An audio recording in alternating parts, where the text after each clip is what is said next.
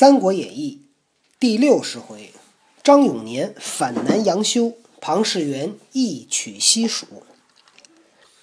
是年冬月，引兵往西川进发，行不数程，孟达接着，拜见玄德，说刘益州令某领兵五千远来迎接。玄德使人入益州，先报刘璋。张便发书告报沿途州郡，供给钱粮。呵，这家伙刘备来了一周，刘璋还得让严道的给粮食啊，给钱给粮食。张欲自出裴城，不是裴城，涪城，亲接玄德，即下令准备车乘车胜帐幔，旌旗铠甲，务要鲜明。主簿黄权力谏曰：“主公此去，必被刘备之害。”某食禄多年，不忍主公中他人奸计，望三思行之。张松曰：“黄权此言，书见宗族之意，滋长寇盗之威，实无益于主公。”张乃斥权曰：“武艺已绝，汝何逆武？”权叩首流血，近前口衔张衣而见，用嘴咬着刘璋的衣服，跟那儿那个进谏。张大怒，扯衣而起，全不放。顿落门牙两个，把俩门牙都给拽掉了。张贺左右推出黄权，权大哭而归。黄权担心刘璋被害，就是叫叫他别去，结果被刘璋给打了一顿。你说这个这个人跟人真是不一样哈。张玉行一人叫曰：“主公不纳黄公衡忠言，乃欲自救死地耶？”伏于阶前而见，张氏之，乃建宁虞原人也，姓李，名辉。叩首谏曰：“妾闻君有征臣，父有征子，黄公衡忠义之言，必当听从。若容刘备入川，是迎是由迎虎于门也。”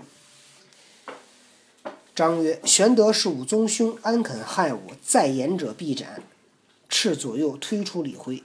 张松曰：“今蜀中文官各顾妻子，不复为主公效力。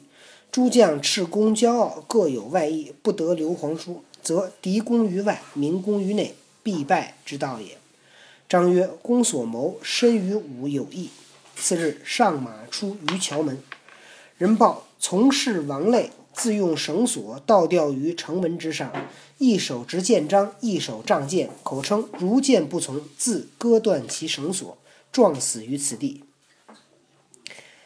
刘璋要出城，门口上有一人把自己倒挂在城门上，一手拿着剑章，就是一个文章，一手拿着一剑，说：“如果我这个剑章要是刘刘刘璋要不看，我就自己把绳子砍断，把自己给摔死。”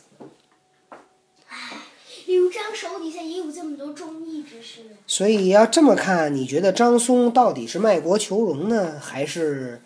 叫择木而栖呢，卖国求荣，对吧？要这么看就卖国求荣了，因为张松和谁来着？跟他一伙儿的那俩。嗯，法正孟达。谁去？哎，孟达和谁？法正。对，什么正？法。法正对，但是你看他这些人都让他别去，说明这些人还是还是挺愿意保着刘璋的哈。刘璋叫取所执。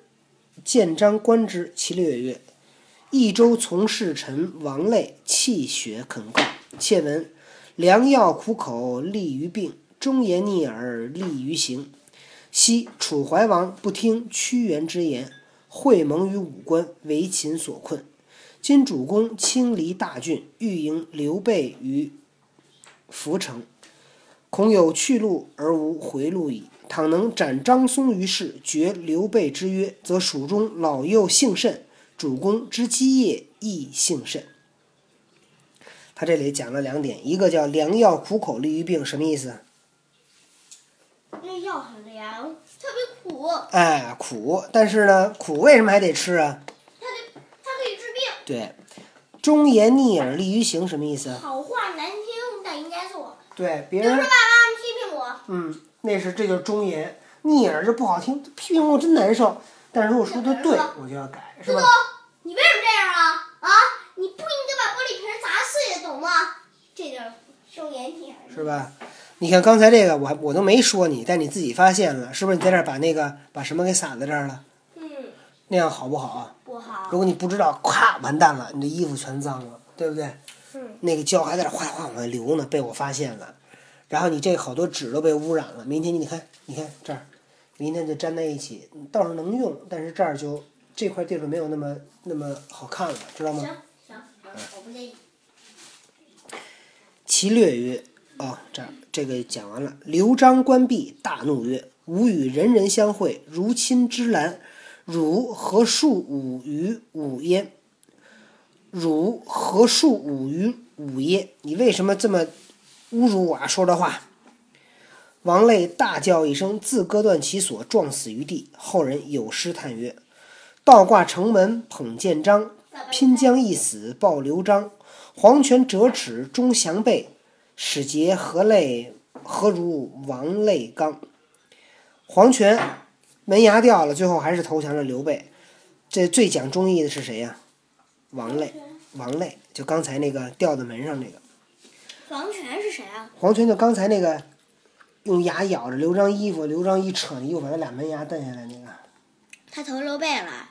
最后也投了呗。那他最后，那刘璋不知道，不刘璋又看不出大事儿来，对吧？你想，刘备跟曹操的时候整曹操，跟那个孙权联合以后，自己又占了荆州，自己没出力，结果是人都是那个孙权，都是那个，呃孙孙权和谁呀、周瑜和周瑜。周瑜、曹操这仨全都有损失。嗯，对呀、刘备就跟那儿派了三千人，张飞这儿打一下子，三千人关那个赵云那儿打一下子，三千人那个关羽打，关羽几带了几百人在黄龙对，道，对吧？然后后来又，然后后来又说这占长沙功，劳呃，又那个夺荆州，占长沙，是吧？占贵阳，占武陵。啊、把这地儿全给占了，是吧？因为本来曹操要是没打败仗的话，那些地儿他也夺不过来，就因为曹操打了败仗，刘备顺手把这些地儿都占了，是吧？这要不结果你说他再把刘啊，他再把那个，嗯，好像那风啊不是孔明借的，他好像就预测那天可能有风，对。然后呢，他预测甲子日一定有风，然后给你定甲子日，然后上去嘴里就念咒语，然后跟你玩儿，假如就这么念，魔力魔力魔力魔力魔力，风要来了，他预测，吼，正好风来了，那个对，那个主要是诸葛亮他懂天象，他能能够预，就跟现在天气预报似的，你知道吗？他们那会儿又没有卫星电，嗯，听着了啊。嗯。却说玄德前军已到垫江，所到之处，一者是西川供给，二者是玄德号令严明，如有妄取百姓一物者斩。于是所到之处，秋毫无犯，百姓扶老携幼，满路瞻观，焚香礼拜，玄德皆用好言抚慰。中国的老百姓啊，就是这方面呢，就他没受的教育比较少，很多事儿看不明白，你知道吗？结果刘刘备带着这个大军来，一路上没抢他们东西，他们就说：“哎呦，好好好，哎，来了军队不抢东西，不抢东西就是好啊，对吧？”却说法正密谓庞统曰：“近张松有密书到此，言于涪城相会刘璋，便可图之，机会切不可失。”你听听，这法正该杀不该杀？该告庞统说让让他杀刘璋，你说是杀自己的主人，这叫什么？这叫这个，这叫弑君，大逆不道。这个就跟杀父母有什么区别？对不对？你在你主人的，看着你主人的地，吃着你主人给你的饭，你最后还要杀你主人。对不对？嗯真是太可恶了啊！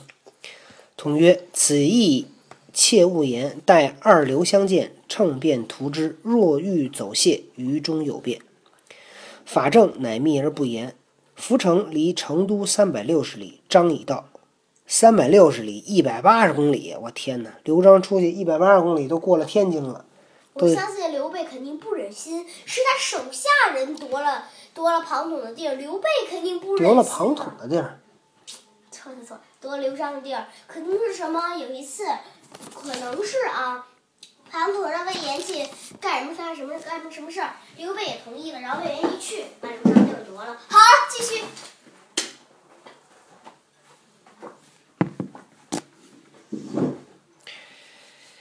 两军皆屯于涪江之上。玄德入城，与刘璋相见，各叙兄弟之情。李泌挥泪诉告衷情，宴饮饮宴毕，各回寨中安歇。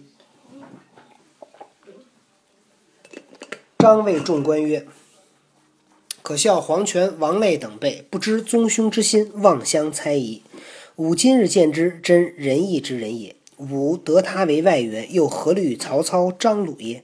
非张松，则失之矣。乃托所穿绿袍，并黄金五百两，令人往张都赐予张松。哎，要要说刘璋暗弱呢，这人就是笨，就笨在了看人上了。”送给张松自己穿的一个绿色的袍子，还给他五百两黄金。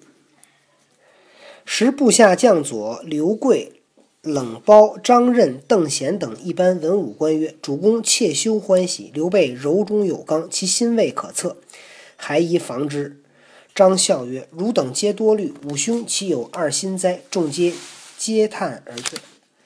哎，要碰到这么一糊涂糊涂蛋，那地儿被人抢了也就抢了。你想，你要保这么一人，估计也够着急的。黄权就是。却说玄德归于寨中，庞统入见曰：“主公今日席上见刘季玉动静乎？”玄德曰：“季玉真诚实人也。”统曰：“季玉虽善，其臣刘贵、张任、张任等皆有不平之色，其间吉凶未可保也。以统之计，莫若来日设宴，请季玉复席。”于碧衣中埋伏刀斧手一百人，主公置杯为号，就宴上杀之。一拥入成都，刀不出鞘，弓不上弦，可坐而定也。你看庞统出这招也都够险的，够损的。玄德曰：“既欲是吾同宗，诚心。”庞统为什么会死了？嗯。因为庞统，你这样夺了刘璋的地儿，你是有刘璋的地儿，可你。没有民心了。好像这点上，诸葛亮比这庞统还强一点。好像诸葛亮还没有出过类似于这种损招，把人请过来，这偷偷的给人就杀了。你说说，这招这招太小人了。玄德曰：“既欲是吾同宗，诚心待吾，更兼吾初到蜀中，恩信未立。若行此事，上天不容，下民亦怨。”公此谋虽霸者，亦不为也。刘备说：“你这招就算当了霸者，就是占了这地儿，我也不能做。”统曰：“此非统之谋，是法孝直得张松秘书，言事不宜迟，只在早晚当图之。”庞统说什么呀？这不是他说的，这别人说的。你觉得庞统这么说怎么样？不对，不怎么样吧？到头来自己出这么一馊招，人主公没采取，他说这不是我主意，这是法正的主意。你说恶心不恶心？这人。严被狄鲁马害了，肯定狄鲁马能听懂人话，听着这些了。言未已，法正入见曰：“某等非为自己，乃顺天命。”玄德曰：“刘季玉与吾同宗，不忍取之。”正曰：“明公差矣。若不如此，张鲁与蜀有杀母之仇，必来攻取。”明公远涉山川，驱驰士马，既到此地，进则有功，退则无益。若执狐疑之心，迁延日久，大为失计。切恐计谋一泄，反为他人所算。不若趁此天欲人归时，天欲人归之时，出其不意，早立基业，实为上策。庞统亦再三相劝，正是。人主机几番存厚道，才臣一意尽权谋。未知玄德心下如何？且看下文分解。好了，今天我们把《三国演义》原著的上册读完了。从明天开始，我们就要读《三国演义》下册第六十一回开始了。小多多，六十一回书不在这儿，我不知道。快读快读快读！小多多期待不期待哟？拜拜。不期待不期待不期待。是吧？期待。哦，好吧。不期待。不期待。期待。